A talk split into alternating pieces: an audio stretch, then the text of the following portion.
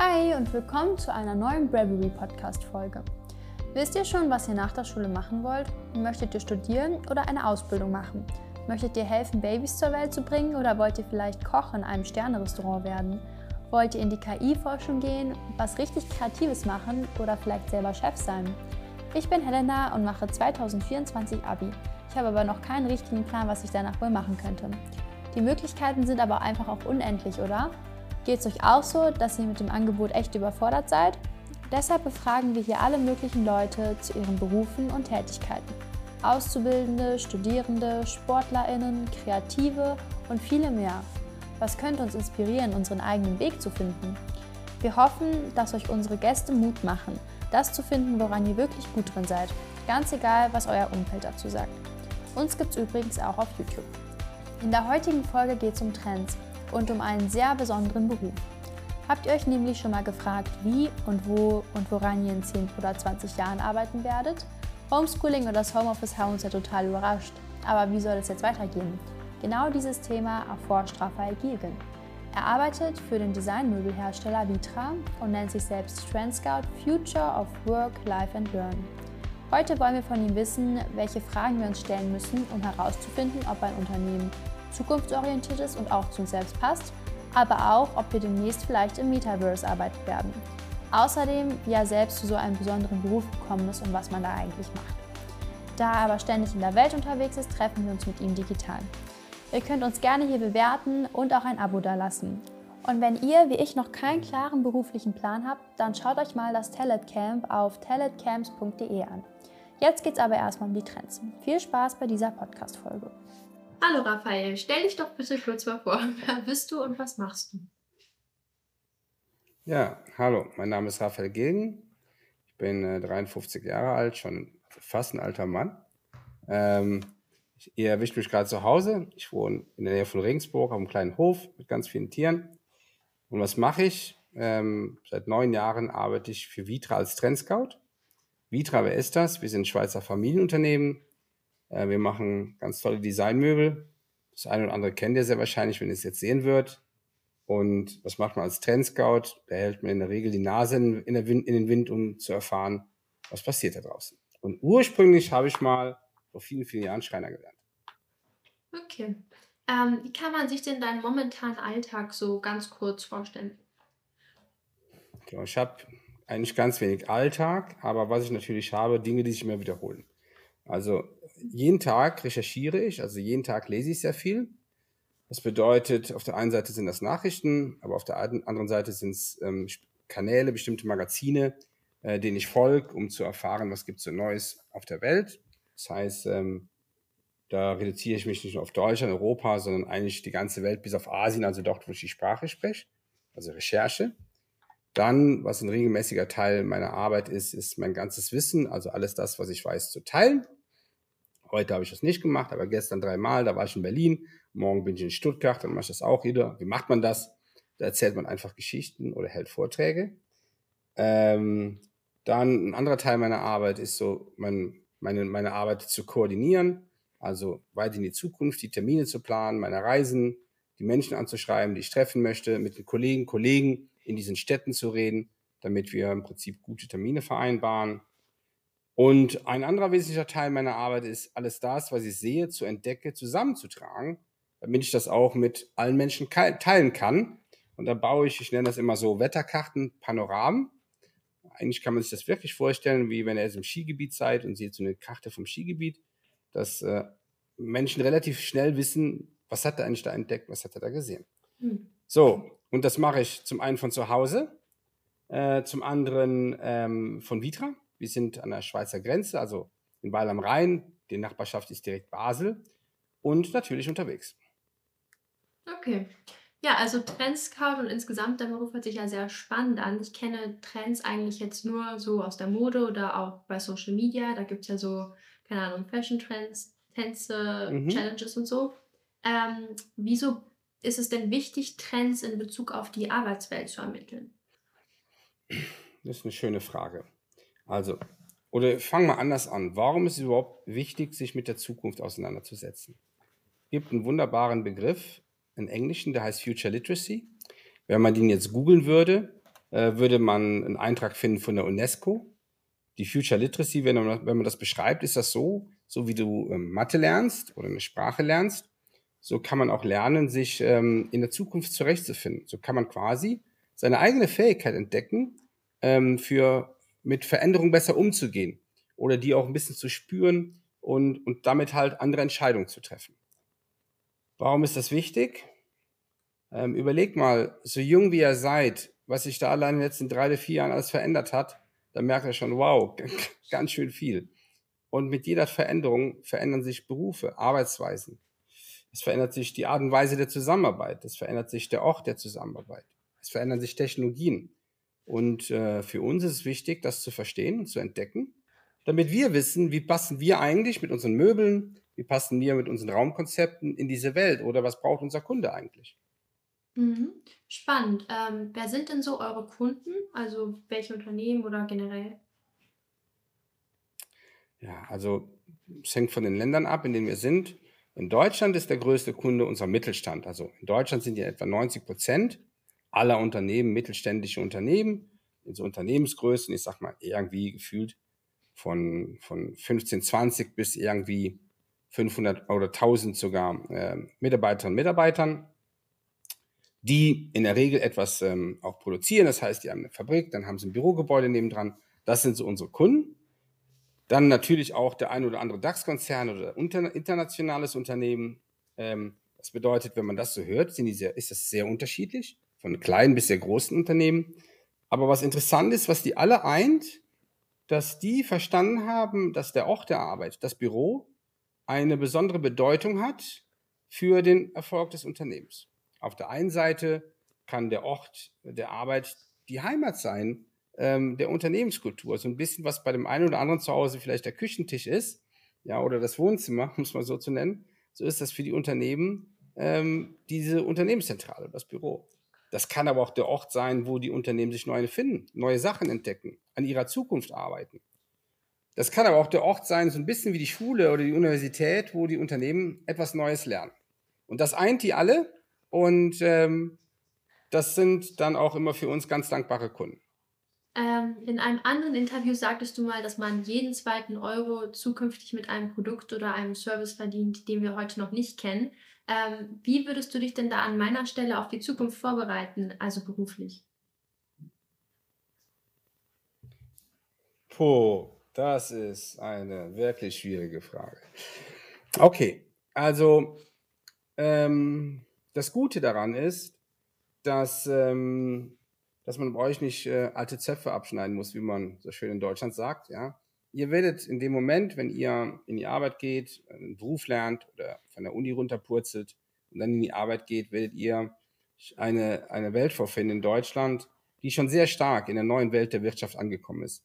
Um das mal besser zu beschreiben, was das eigentlich meint, das Unternehmen mit der zweiten Hälfte dieses Jahrzehnts, also so ab 2026, jeden zweiten Euro mit Produkten oder Services verdienen, die es noch nicht gibt. Ähm, man beschreibt das auch so die Erneuerung von Organisationen. Ich gebe euch mal ein sehr ähm, plastisches Beispiel. Ihr kennt ja wahrscheinlich alle die Rügenwalder Mühle. Die Rügenwalder Mühle, ursprünglich ein fleischverarbeitendes Unternehmen. Man kennt das von der Wurst, von der Rügenwalder Teewurst. Und die Rügenwalder Mühle hat so in etwa vor acht Jahren mal angefangen, darüber nachzudenken, dass es immer mehr Menschen gibt, die weniger Fleisch essen. Und dass die überhaupt kein Fleisch essen. Und dann hat man einfach nicht den Kopf in den Sand gesteckt, sondern hat gedacht, okay, aber irgendwas müssen die ja essen. Und dann ist die Rügenwalder Mühle, hat ein, als ein Pionier quasi angefangen, ich nenne es einfach mal Fleischersatzprodukte zu machen. Eine Wurst, die keine Wurst ist. Ja, also vegane Produkte. Heute, viele Jahre später, ist das Unternehmen äh, in Europa Marktführer für Fleischersatzprodukte und mittlerweile auch ähm, ich sag mal, mit einem sehr anständigen äh, Nährstoffgehalt, also auch mit Proteinen, alles das, was man so braucht, die tägliche Ernährung.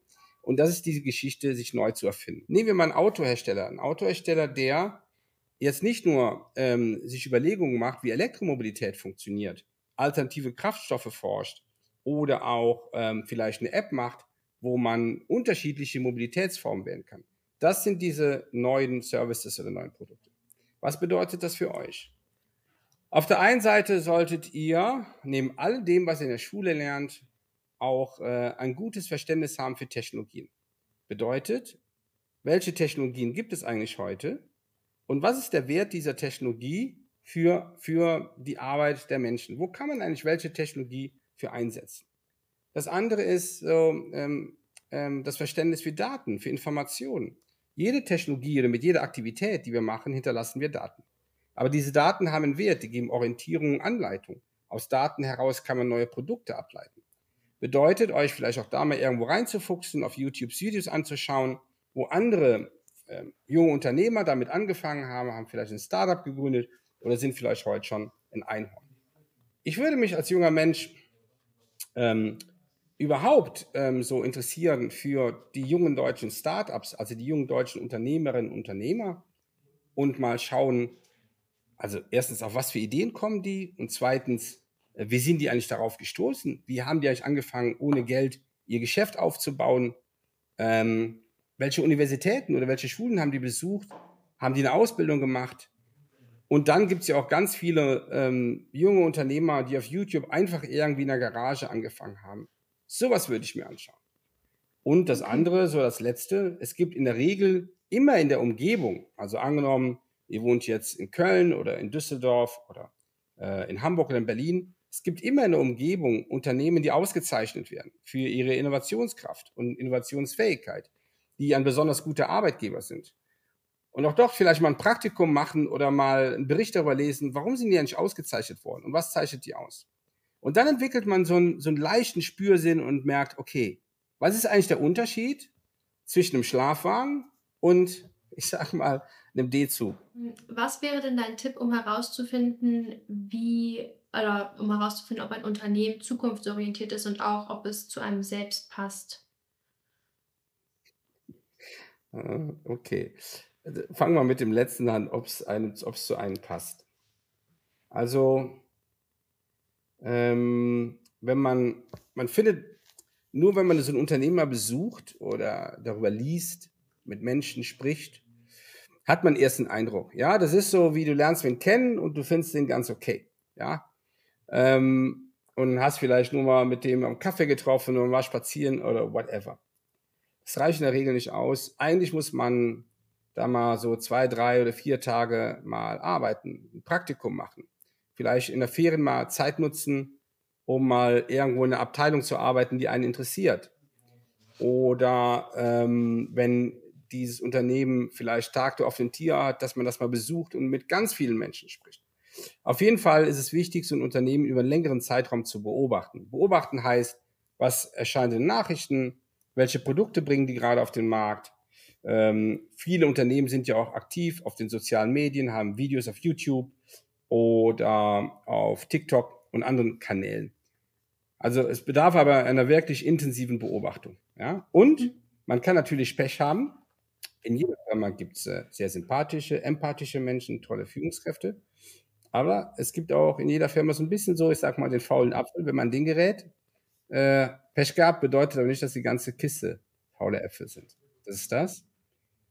Und wie findet man heraus, ob die zukunftsfähig sind? Ich glaube, das ist relativ einfach. Ähm, das kann man heute im Netz, kann man schon schauen. Also, ich sag mal, angenommen, du nimmst jetzt einen der großen deutschen Heizungsbauer, da gibt es drei oder vier Stück und interessierst dich für dieses Thema. Also du bist eher so der technisch und denkst, Energie ist ein spannendes Thema. Dann gehst du beim Fiesmann auf die Seite und beim Buderos ähm, und wie sie alle heißen und, und ähm, googelst da mal und googelst mal. Allein wenn du nur den Unternehmensnamen und mal News eingibst, siehst du schon, was steht in den Nachrichten über den.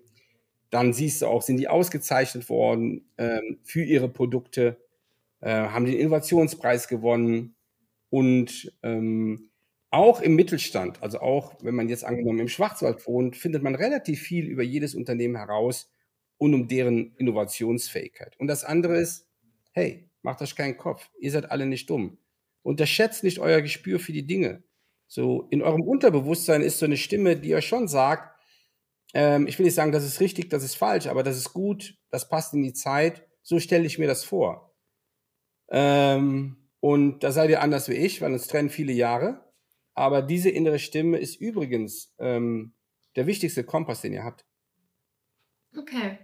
Ähm, Apropos Unternehmen, gibt es denn Unterschiede je nach Größe des Unternehmens, also so zwischen Startups oder ja, größeren Unternehmen, was die Zukunftsfähigkeit und generell die Innovation angeht? Hm, okay, ja, es gibt, es gibt natürlich Unterschiede. Ich fange mal anders an. Ähm, ich sage euch mal, was meine Empfehlung wäre. Ja, wenn, wenn, und, und lass ich vielleicht von der Seite mal anfangen, wenn ich das, ähm, vielleicht nehme ich auch eine Frage vorweg. Wenn ich jung wäre und würde heute, wenn ich mir heute als junger Kerl Arbeit suchen würde, ich würde als erstes in Familienunternehmen gehen. Ein Familienunternehmen hat als ersten Arbeitgeber einen wunderbaren Maßstab. Bedeutet, ähm, du hast ähm, eine Unternehmensgröße, die überschaubar ist, auch wenn es ein großes Familienunternehmen ist. Es gibt äh, in der Regel eine Familie, die dahinter steht, darum heißt das so. Und Familien denken immer langfristig, sehr langfristig. Das heißt, die sind nicht auf den schnellen Euro aus, die schnelle Wette. Die sind darauf aus, ähm, den Bestand des Unternehmens zu erhalten. Die denken in vielen Generationen, äh, haben das vor Augen. Oft arbeiten auch ein, also oft arbeiten auch zwei, sogar drei Generationen in diesem Unternehmen. Ähm, und diese unternehmerische Fürsorge, die ein Unterne Familienunternehmen hat, die ist unbezahlbar. Weil man dann auch in diesen Unternehmen als, als junge Frau oder junger Mann reifen kann. Man hat in der Regel ein bisschen mehr Zeit. Ähm, man ist nicht irgendwer. Ähm, die haben tolle Programme für, für Lehrlinge oder für Berufsanfänger. Ähm, oft auch Einzelprogramme, mh, hm, wo sich die jungen Menschen engagieren können. Und ähm, das, glaube ich, wäre für mich so die erste Wahl oder meine mhm. Empfehlung als so erste Wahl. Und ähm, was ist jetzt der Unterschied? Angenommen, du bist ein ganz großen, du bist jetzt in einem Konzern. Naja, da pfeift halt eine andere Musik. Da ist ein anderes Tempo. Ähm, ich will nicht sagen, dass die langsam sind, aber da geht es um die Quartalzahlen, da geht es um Ergebnisse. Da ist das Denken nicht so langfristig ausgeprägt, ähm, anders ambitioniert wie bei einem Familienunternehmen. Ähm, da bist du in einer sehr großen Maschine, ein kleines feines Zahnrad, ähm, aber siehst oft die ganze Maschine nicht aufgrund der Unternehmensgröße. Und äh, bei den Startups ist es so, die, das, das ähm, erfordert auf der einen Seite eine hohe Empathie, auch diese, dieses äh, unternehmerische Denken schon ganz bald, Selbstständigkeit, Verantwortung übernehmen, ähm, Verantwortung tragen, Entscheidungen treffen, äh, ein ständiges Auf und Ab. Ähm, also morgen scheint die Sonne und übermorgen stehst du bis zum Bauch im Wasser, so ungefähr. Das muss man als junger Mensch aushalten ähm, und wollen. Das sind so die Unterschiede. Zur Zukunftsfähigkeit. Schau, Zukunftsfähigkeit ist, also ich hätte dir vor vier oder fünf Jahren die Frage Antwort beantwortet.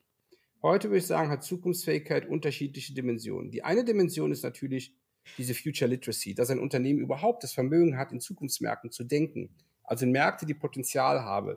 Ein großer Markt mit viel Potenzial ist der ganze Markt der Kreislaufwirtschaft. Wenn man das aber hat, dann ist das nächste auch, dass man die Energie aufbringt, in diesen Markt zu investieren. Und Energie hat zwei Ebenen. Die eine Ebene ist ähm, Zeit, also Mitarbeiterinnen und Mitarbeiter abstellen, die da reinarbeiten. Und die andere Energie ist Geld. In der Zukunft in die Zukunft zu investieren bedeutet, sich Geld zu nehmen, was man haben muss, um dort mitzumachen. Also ist ein zweiter Aspekt, die Energie in Form von Zeit und Geld. So. Und, und das dritte ist, äh, man braucht enorme Ausdauer. Man braucht halt diese, auf dieses englische Wort, diese Endurance, weil das ein langer Weg ist, wo du nicht weißt, ob der funktioniert. Und ähm, das muss man aushalten. Aushalten heißt, ähm, ich sagte mal gern das Wort Gras fressen, ja, dass man einfach ähm, lange Zeit auf ein Ziel hinarbeitet, was nicht funktionieren kann. Man kann auch scheitern. Was jetzt, was sich jetzt gerade ändert, ist, dass vor allen Dingen, wenn man in diese neuen Märkte investiert, die sind sehr kapitalintensiv. Ein Familienunternehmen, was so einen Schwenk machen will, muss schon große Summen an Kapital bereitstellen, um in diese Märkte zu investieren. Und das war damals anders. Ja, weil Technologien okay. heute, die Technologien für die neuen Zukunftsmärkte einfach sehr viel Geld kosten. Ja, stimmt. Ähm, glaubst du, man sollte so welche Fähigkeiten mehr in der Schulzeit ausbauen und dass man da auch mehr gefördert wird und irgendwie auch Programmieren lernt oder Oh mein Sachen? Gott. Ich möchte das mal etwas. Du hast natürlich recht, ja. Ich würde mir, und ich fange mal anders an. es gibt die, in San Francisco gibt es die Brightwork School. Und stell dir mal vor, der erste Schultag ist wie folgt. Da kommen die Grundschüler in diese Schule und dann sagt der Lehrer, hey, schön, dass ihr alle da seid, dann haben wir jetzt einen Schultag, setzt euch alle hin. Und dann gucken sich die Schülerinnen und Schüler um und sagen, äh, hier sind doch gar keine Stühle. Was, hier sind keine Stühle? Nein, gibt's ja gar nicht. Hey, dann bauen wir uns jetzt Stühle. Dann ist der erste Schultag erstmal, jeder baut sich einen Stuhl. Kein Witz, ja? Gibt's auch ein tolles Video zu, teilen wir später in den Show Notes. Das heißt, dann fangen die an und ähm, bauen sich ihre Stühle. Und was passiert natürlich? Dass die ersten Stühle natürlich schon am zweiten Schultag zusammenbrechen. Was? Wie? Du hast etwas nicht richtig gemacht. So. Ähm, und jetzt stell dir mal die Frage, wie dein erster Schultag war. Oder wie mein erster Schultag war. Der war natürlich, ich kann dir ganz genau sagen, wie mein erster Schultag war. In zweier Reihe aufstellen, ratsch, ratsch, ratsch in die Schule rein, wupp, wupp, wupp, wupp, wupp. Dann hatte ich da meinen Sitzplatz. Ja, und dann war das mein Sitzplatz für die nächsten vier Jahre. Hat, mich das hat mir das geschadet? Natürlich nicht, nee. aber ich habe mich nie wirklich an Regeln gehalten. ist aber, was ich aber damit sagen wollte, ist, hätte ich mir so einen Schultag gewünscht wie in der Brightwork School, den ersten Schultag? Natürlich. Das wäre mein Paradies gewesen. Okay. Was ist der Unterschied? Der Unterschied zur Brightwork School, oder es gibt auch andere Schulformate, die so sind, ist kontextuelles Lernen. Wie, was ist kontextuelles Lernen? Angenommen, du bist in Düsseldorf in der Schule und da kommt einer aus Meerbusch und dann sagt der Ben, hey Lehrer, heute würde ich gerne mal darüber reden, ob wir in Meerbusch denn erneuerbar werden können, ob wir komplett keinen Strom mehr brauchen von der Braunkohle zum Beispiel. Oder überhaupt keine Energie. Die ganze Primärenergie machen wir selber. Und dann ist kontextuelles Lernen, okay Ben, gute Frage, das machen wir heute einen halben Tag. Wie viele Menschen wohnen da, wie viele Fabriken, was ist der Energieverbrauch in Meerbusch, gibt es da schon erneuerbare Energien, wo kommt die eigentlich her, was können wir sonst in Meerbusch machen? Gibt es Windlandkarten? Ah ja, ich habe eine Windlandkarte gefunden. Gibt es irgendwelche Felder, wo wir Solar draufpacken können? Ja, das können wir auch machen. Gibt es irgendwelche Ideen, wie man Energie speichern könnte? Angenommen, es scheint nicht die Sonne, es ist Winter. Ja, ich habe da Idee. Das ist kontextuelles Lernen. So. Mhm. Ähm, ich war mal in der Schule in äh, Frankfurt. Das ist eine Privatschule in ähm, Bad Homburg. Bad Homburg? Oder Oberursel? Oberursel, glaube ich. Was passierte da? Mittags, in der Mittagspause kam der Vater, kam ein Vater mit dem alten Fernseher rein. Wisst ihr, was macht er mit dem alten Fernseher? Was machten die Jungs und Mädels? Haben einen alten Fernseher zerlegt, um zu wissen, wie funktioniert denn so ein Samsung oder so ein LG-Fernseher. Die haben den wirklich zerlegt. Der andere baute für seine Schwester eine Rakete. Ist kein Witz. Schwester hatte Geburtstag, er hat sich eingebildet, in der Mittagspause für seine Schwester eine Rakete zu bauen. Die Basis der Rakete war eine anderthalb Liter Cola-Flasche, eine Luftpumpe und weiß der Teufel was. Das war in der Mittagspause, jenseits des Schulprogramms auch kontextuelles Lernen. So. Findet das heute in der Schule statt? Nein. Nee. So. Könnte man das ändern? Mit Sicherheit. Ähm, aber da ist die Frage, ob ich schneller sehr wahrscheinlich äh, die Schwerkraft auflöse oder ob wir das Kultusministerium verändern. Ähm, es würde helfen, um jetzt ernst zu werden, ja.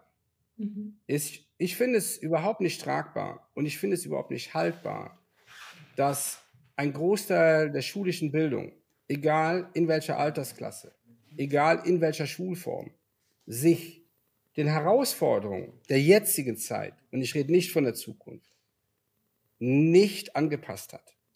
Dass man da überhaupt gar nicht den Bedarf einer Anpassungsfähigkeit sieht, ja, weil es immer noch, Lernen ist noch immer es wird Wissen abgefragt. Ähm, das Wissen ist oft aus dem Kontext raus. Und ihr lernt genau für dieses Wissen, ihr lernt für diese Prüfung. Übrigens, in einem Großteil der Universitäten geht dann dieses Leben genauso weiter. Und ja, unser Bildungssystem hat eine andere Geschwindigkeit und hat eine andere Grammatik und hat eine andere Mathematik wie alles das, was ich da draußen sehe. Das ist nicht gut. Mhm. Wenn das jetzt ein Lehrer hört oder einer vom Kultusministerium, rufen Sie mich an. Dankeschön. Ja, okay. Hm, wie schätzt du denn das Thema Metaverse ein? Also das ist jetzt schon auf Zukunfts, äh, ja, zukunftsfähiger gedacht, aber oh. genau. Spannende Frage.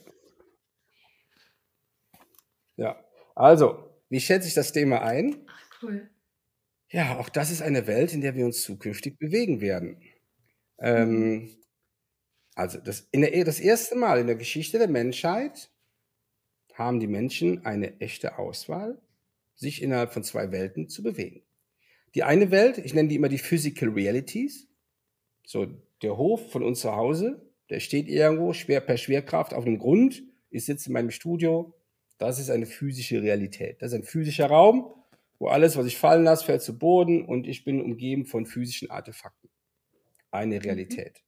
Ich kann aber in Bruchteilen von Sekunden mir diese Brille aufsetzen oder ein Programm wählen im Internet und tauche über meinen Monitor oder über mein Smartphone in eine virtuelle Welt ein. Ich nenne das gerne mhm. diese Extended Realities. Also Realitäten, die nicht existieren.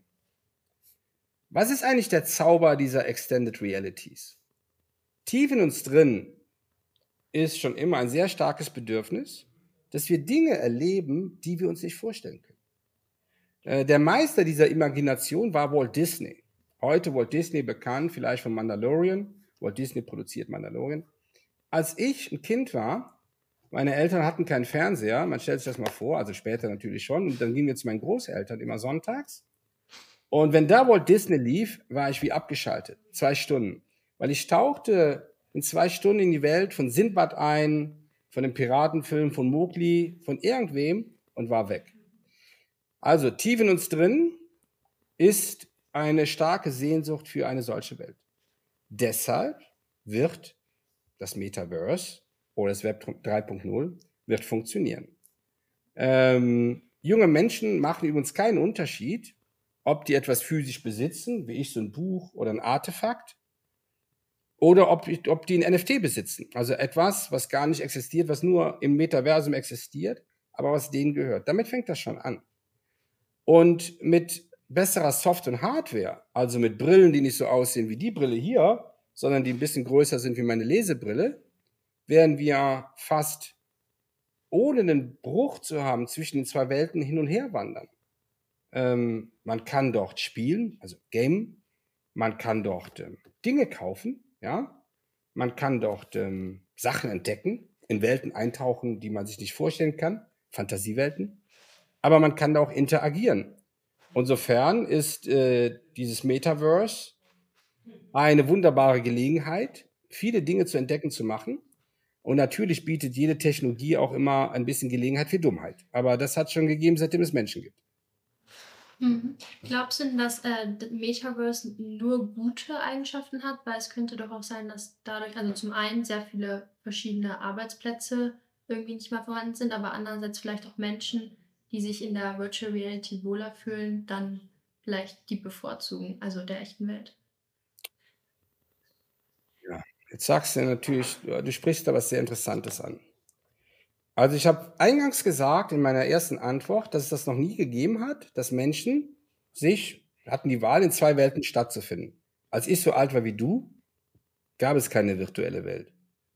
Also die gab es vielleicht bei der NASA überhaupt oder bei irgendeinem im MIT, so in, aber in einer Stufe, wo, wo das überhaupt keine Erfahrung war. Das heißt, ich hatte, als ich so alt war wie du, überhaupt nicht die Auswahl, das zu tun.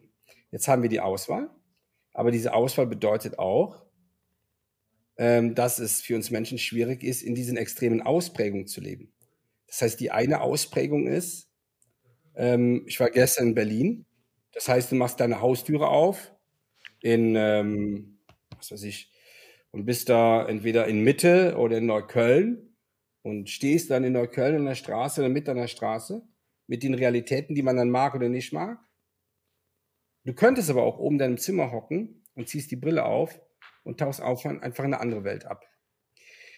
Und ähm, das kann natürlich dazu führen, dass junge Menschen sagen, nee, ich, ich das, hey, das ist eigentlich viel lässiger, das ist ein bisschen wie so Schokolade für meine Augen und ich, ich fühle mich hier total wohl und ich will hier nicht weg. Ja, das, ich sag mal, per se verstehe ich das. Man sollte das aber nicht tun. Also man sollte dann auch versuchen, die Schokoladenseiten der echten Welt zu entdecken. Die gibt es nämlich immer noch. Ja? Mhm. Ähm, durch die Pandemie ist das natürlich alles verrutscht, weil man konnte nicht vor die Tür, man hat viele Sachen, man ging dann nicht mehr ins Museum, auf einmal gehst du nicht mehr ins Museum. oder du gingst nicht mehr mit deinen Kumpels in den Wald oder was auch immer du gemacht hast in der Natur und dann machst du das nicht mehr. Ich finde, dass die physische Welt sehr viel, ähm, sag schon, sehr viel tolle Möglichkeiten gibt und das Leben reicher macht an Erfahrung.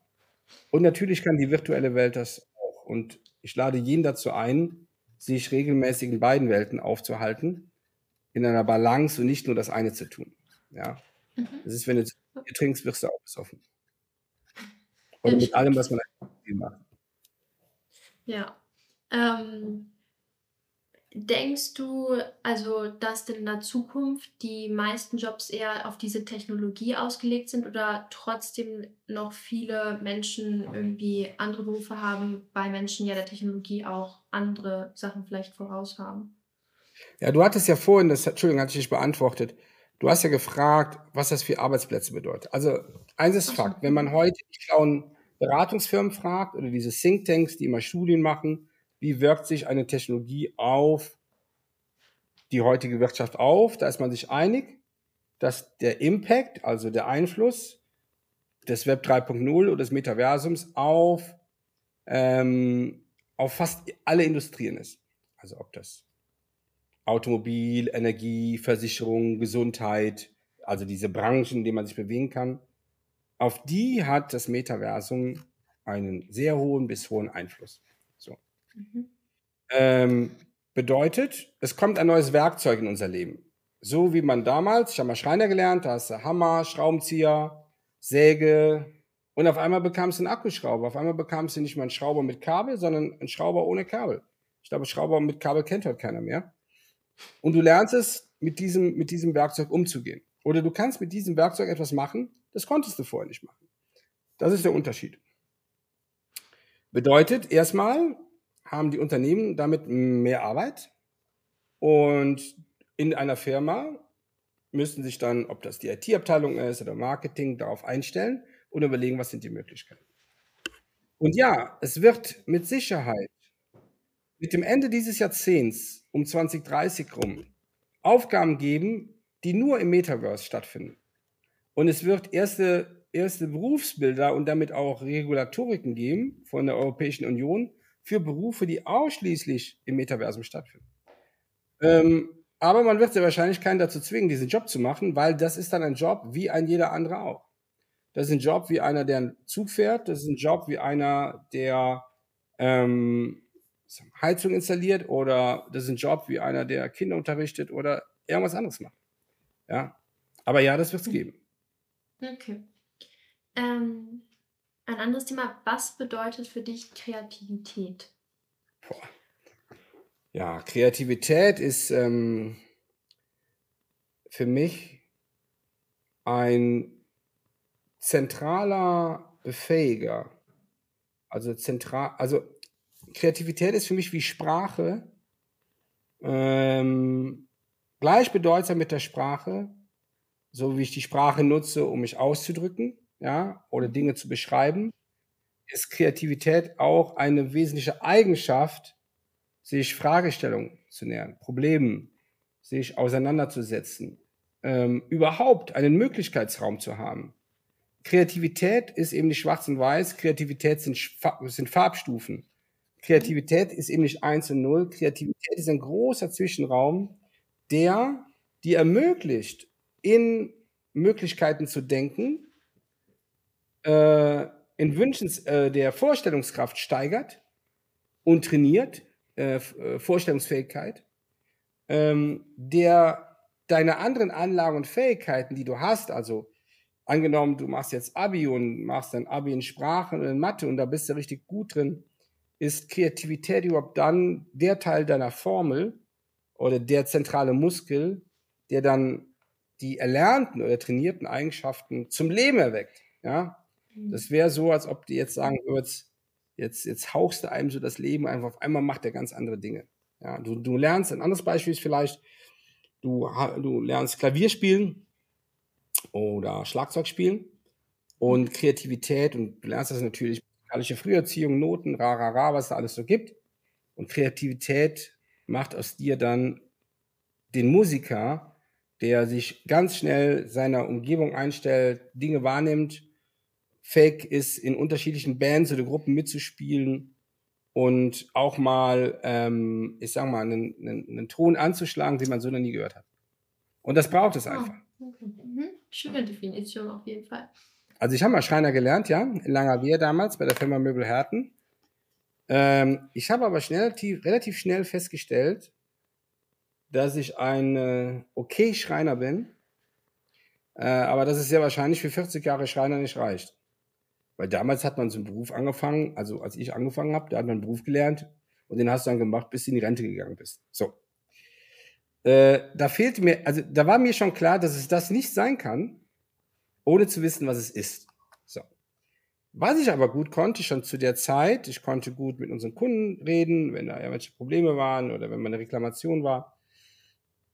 Und dann, dann war so in mir eine Stimme, ey Rafa, was wäre eigentlich, wenn du von der Werkbank oder von der Werkstatt in den Verkaufraum rübergehst? So, mal bildlich gesprochen. Mhm. Und dann habe ich mich zu einer zweiten Ausbildung entschlossen und habe nochmal eine kaufmännische Lehre gemacht. Im Einzelhandelskaus. Kelzenberg gibt es heute auch noch in Düren, Franz und Mager. Das war ein sehr hochwertiges Einrichtungshaus mit, ähm, ob das Möbel waren, Leuchten, Teppiche, man konnte Besteck bei uns kaufen, wie zu Hause, Tapeten. Also du, du konntest eigentlich mit der Zahnbürste zu uns kommen und wir hätten ja dein ganzes Haus eingerichtet, um es mal so zu sagen. Und äh, das sehr hochwertig, also ganz tolle Marken, feinstes Handwerk. Und da habe ich gemerkt, dass ich das, dass das eigentlich so eigentlich meine Home Turf ist. Also das ist so die Sportart, sozusagen, die ich dann besser konnte wie Schreiner. Ja, und dann machst du so eine lange Reise, dann, dann merkst du irgendwie so, verkaufen ist so dein Ding. Und ähm, dann gab es aber einen Wechsel. Es ist ein Unterschied, ob du Privatleuten etwas verkaufst oder Unternehmen. Also habe ich mir dann irgendwann entschlossen, Unternehmen etwas zu verkaufen. Was habe ich Unternehmen damals verkauft? Büromüll, Schreibtische, Rollcontainer, Drehstühle, Schränke, sowas ganz Normales, ja. äh, mhm. äh, zu der Zeit, als ich anfing, kam gerade der Computer in die Büros. Ja, da hat jeder so Computertische gebraucht. Viele Jahre später dann ähm, hatte ich mich bei Vitra beworben. Das war 2013. Ähm, ich durfte aber nicht direkt zu Vitra wechseln, weil ich hatte so eine Wettbewerbsklausel, wie beim Fußball, darfst du auch nicht direkt vom einen Verein in den anderen wechseln. Und mein Vertrag mhm. lief, lief auf Deutsch gesagt nicht aus. Ich war dann ein Jahr gesperrt. Das geht, das kann man machen. Und die, in dem Jahr äh, hat mich dann äh, eine Firma aufgenommen, die machte ähm, große grüne Begrünung, also Innenraumbegrünung, große grüne Wände. Stell dir vor, du hast eine Wand, die ist voller Pflanzen, echter Pflanzen. Mhm. Oder Wasserwände. Ach, cool. Das ist die mhm. Firma Art Aqua äh, in ähm, Sachsenheim. Und der Ivo, der rief mich an, sagte, ey Rafa, der Claudio, sein Sohn, der hat gesagt, du hast jetzt Zeit, komm doch zu uns. Dann habe ich gesagt, der Ivo, ich habe von Pflanzen echt keine Ahnung. Und dann kam der 1 Million Euro Satz, der sagte, Rafa, das ist nicht mein Problem. Leute, die von Pflanzen Ahnung haben, die habe ich genug.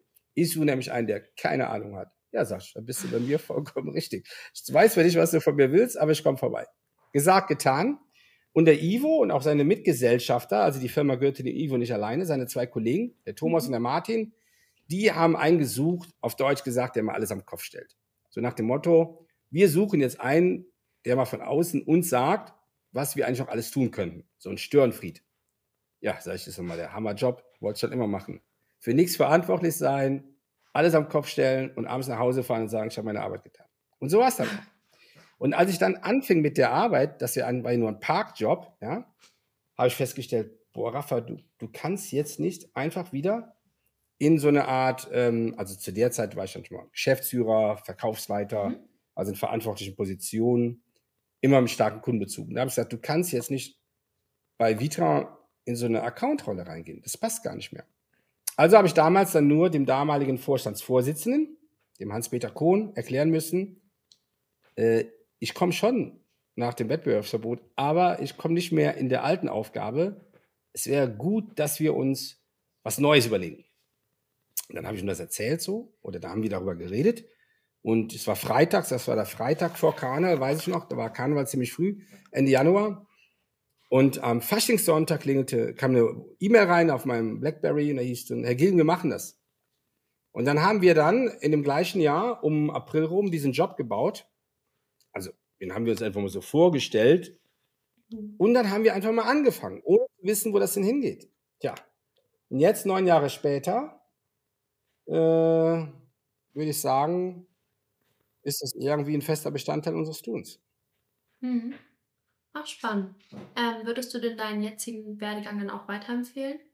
Ja, ich würde natürlich empfehlen, also der Beruf, wenn da einer Spaß, ja, der Beruf ist ein Traumberuf, da brauchen wir nicht drüber reden. Das ist so wie Astronaut.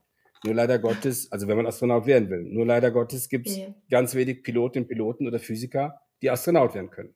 Und leider Gottes gibt es ganz wenige Neugierige oder Kreateure, die Trendscout werden können, weil es den Beruf einfach zu wenig gibt.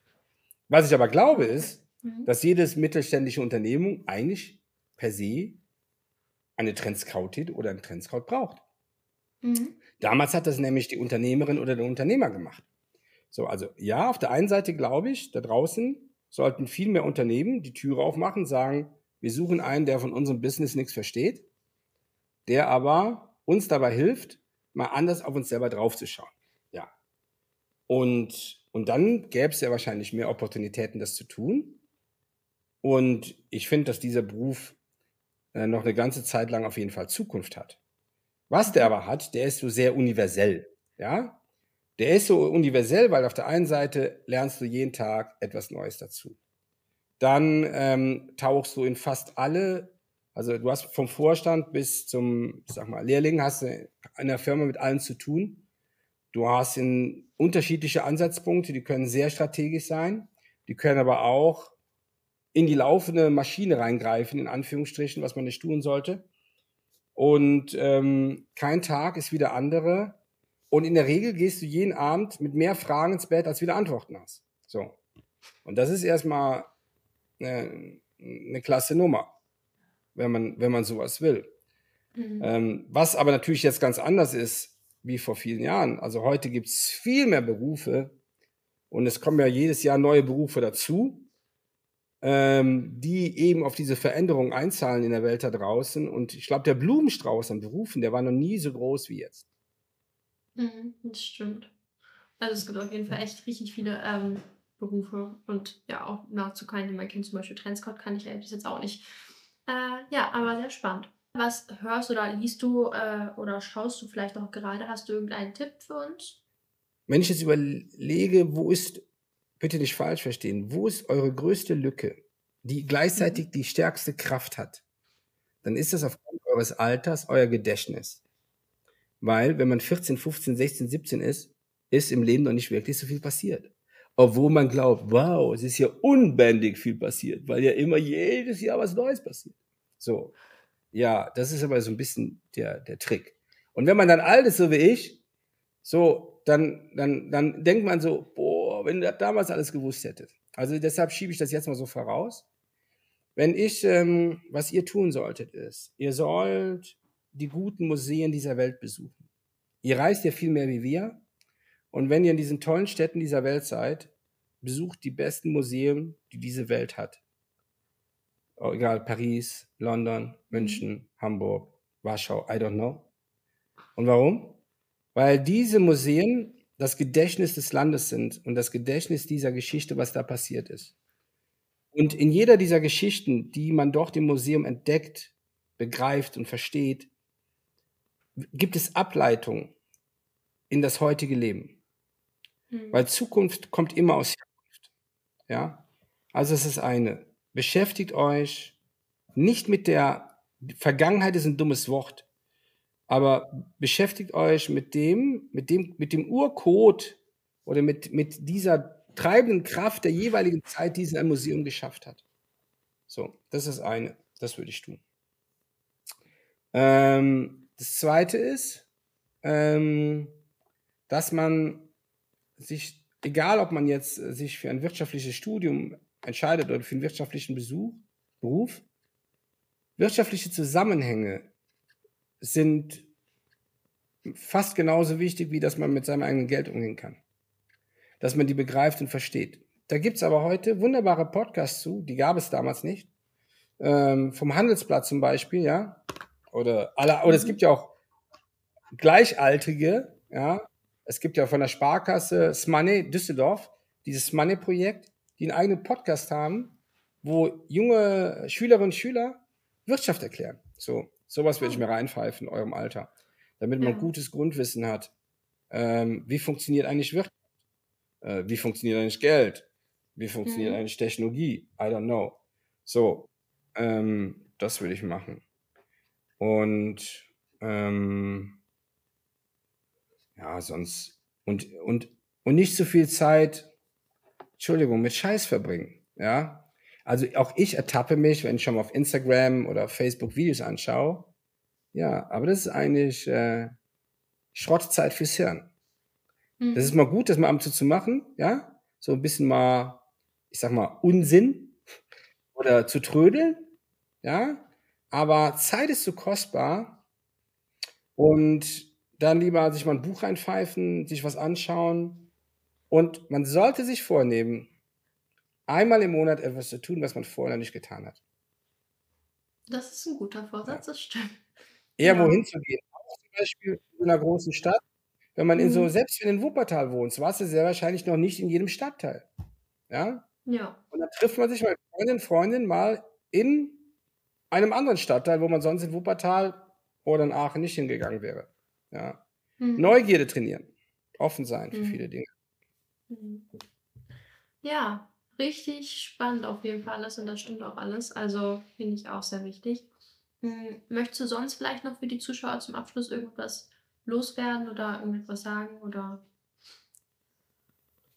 Ja, klar, logisch.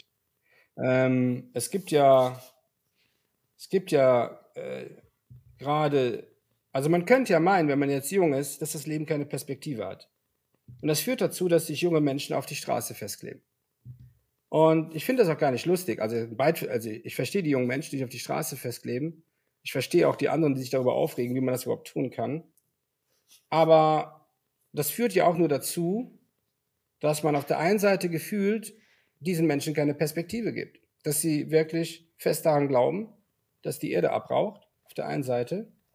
Und dass sie sehr wahrscheinlich niemals in der Lage wären, ähm, den Wohlstand ihrer Eltern zu haben, wie auch immer dieser Wohlstand ist, weil sie merken, alles wird teurer, alles wird schwieriger, ra.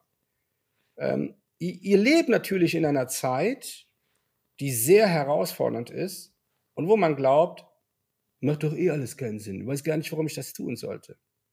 Aber ihr solltet eines nicht unterschätzen.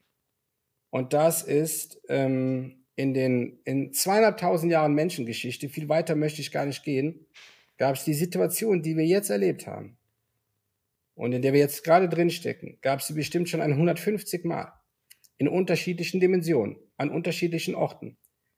Und der Mensch hat immer einen guten Muskel gehabt und dieser Muskel war, dass der Mensch immer in der Lage war, sich neu zu erfinden, auf Dinge zu kommen, die vorher nicht existiert haben. Und diese Dinge und diese Sachen, die man erfunden hat, Probleme gelöst haben, ähm, Dinge möglich gemacht haben. Und ähm, immer die Herausforderungen jeweiligen Menschheit in dieser Zeit bekämpft haben, bewältigt haben. Das ist natürlich schwer, wenn man jetzt 14 oder 15 ist, das hört und dass einem komplett die Vorstellungskraft fehlt, das zu tun. Es ist wichtig, dass ihr aufsteht, dass ihr eine Stimme habt und dass ihr für euer Thema einsteht. Aber was ihr nicht unterschätzen solltet, ist, wozu wir immer äh, Gesellschaften, Generationen in der Lage waren und dass man sich dann dafür entscheiden sollte, ein Teil dieser Bewegung zu sein, die dann daran arbeitet, dass sich etwas verändert. Mhm. Ähm, und ich weiß noch, als ich äh, 16 war, war der erste Golfkrieg. Es war der erste Krieg in meinem Leben. Ähm, da ging gefühlt für die Menschen die Welt unter. Es war, äh, ist jetzt her, ähm, äh, 37 Jahre ist das her. Äh, da sind die Menschen in die Kirche gegangen und haben gebetet, weil man Angst hatte vor einem Weltkrieg. So, und, ähm, und der Ukraine-Krieg jetzt, als der anfing vor einem Jahr, hat, äh, hat mich natürlich erschüttert. Mhm. Und ich bin auch nicht weg. Äh, hab, höre regelmäßig einen Podcast dazu, aber das andere ist natürlich auch mein Mandat in meinem persönlichen Leben.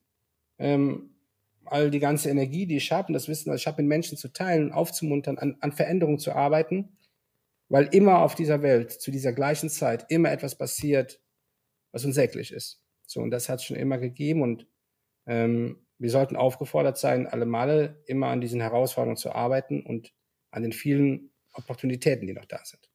Ja. Mhm, das stimmt. Auch wenn man das nicht in der Schule lernt, leider Gottes. Woher auch. Ja, ja, stimmt. Ähm, ja, also an dieser Stelle bedanke ich mich dann herzlich für dieses Interview. Das war auf jeden Fall sehr interessant und hat auch einen sehr guten Einblick gegeben in die Zukunft, in deinen, äh, in deinen Werdegang und alles Mögliche. Ähm, ja, und wenn ihr vielleicht noch Fragen an Raphael habt oder auch vielleicht an uns irgendwelche Themen uns mitgeben wollt, dann könnt ihr das gerne in die Kommentare schreiben. Ihr könnt auch gerne das Video liken, wenn es euch gefällt. Und wir sehen uns dann beim nächsten Mal. Tschüss. Macht's gut, ciao, Ade. So, das war ein wirklich interessantes Interview. Und wenn ihr Ideen habt, wie ihr euch zukünftiges Arbeiten vorstellen würdet, schreibt es uns gerne. Entweder über Instagram oder per E-Mail an wunsch at bravery-reports.de. Wir freuen uns, wenn ihr den Bravery Podcast bewertet. Das hilft uns sehr, gefunden zu werden und noch mehr Leute zu erreichen. Vielen Dank fürs Zuhören. Ich freue mich aufs nächste Mal. Eure Helena.